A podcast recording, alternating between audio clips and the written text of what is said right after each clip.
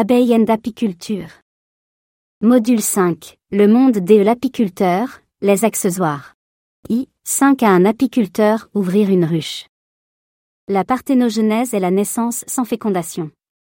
Ainsi, le faux bourdon n'a pas de père mais seulement une mère, la reine. La reine, normalement fécondée, pond des œufs fécondés et aussi des œufs non fécondés. Les petites alvéoles sont créées pour les ouvrières. Les grandes alvéoles sont conçues pour les faux bourdons. Les très grandes alvéoles sont plutôt rares et sont faites pour les jeunes reines, mais ce sont initialement des œufs d'ouvrières qu'on va nourrir exclusivement de gelée royale pour qu'elles deviennent reines. La reine vierge ne pondra que des mâles, faux bourdons. Les reines âgées, bourdonneuses, ne pondent que des mâles, c'est une reine renouvelée sinon la ruche est en péril. La reine disparue et non remplacée, ruche bourdonneuse, entraîne des ouvrières à devenir chaotiquement pondeuses de faux bourdons, mâles. La ruche bourdonneuse se reconnaît les larves de faux bourdons étant dans les cellules ouvrières avec absence de couvain d'ouvrières.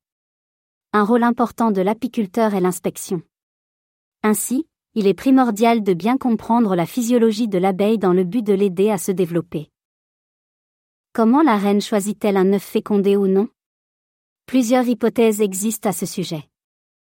Hypothèse 1. La reine mesure la taille de l'alvéole, petite pour les ouvrières. Hypothèse 2. Tous les œufs sont fécondés et les ouvrières font le tri, enlevant certains spermatozoïdes des œufs.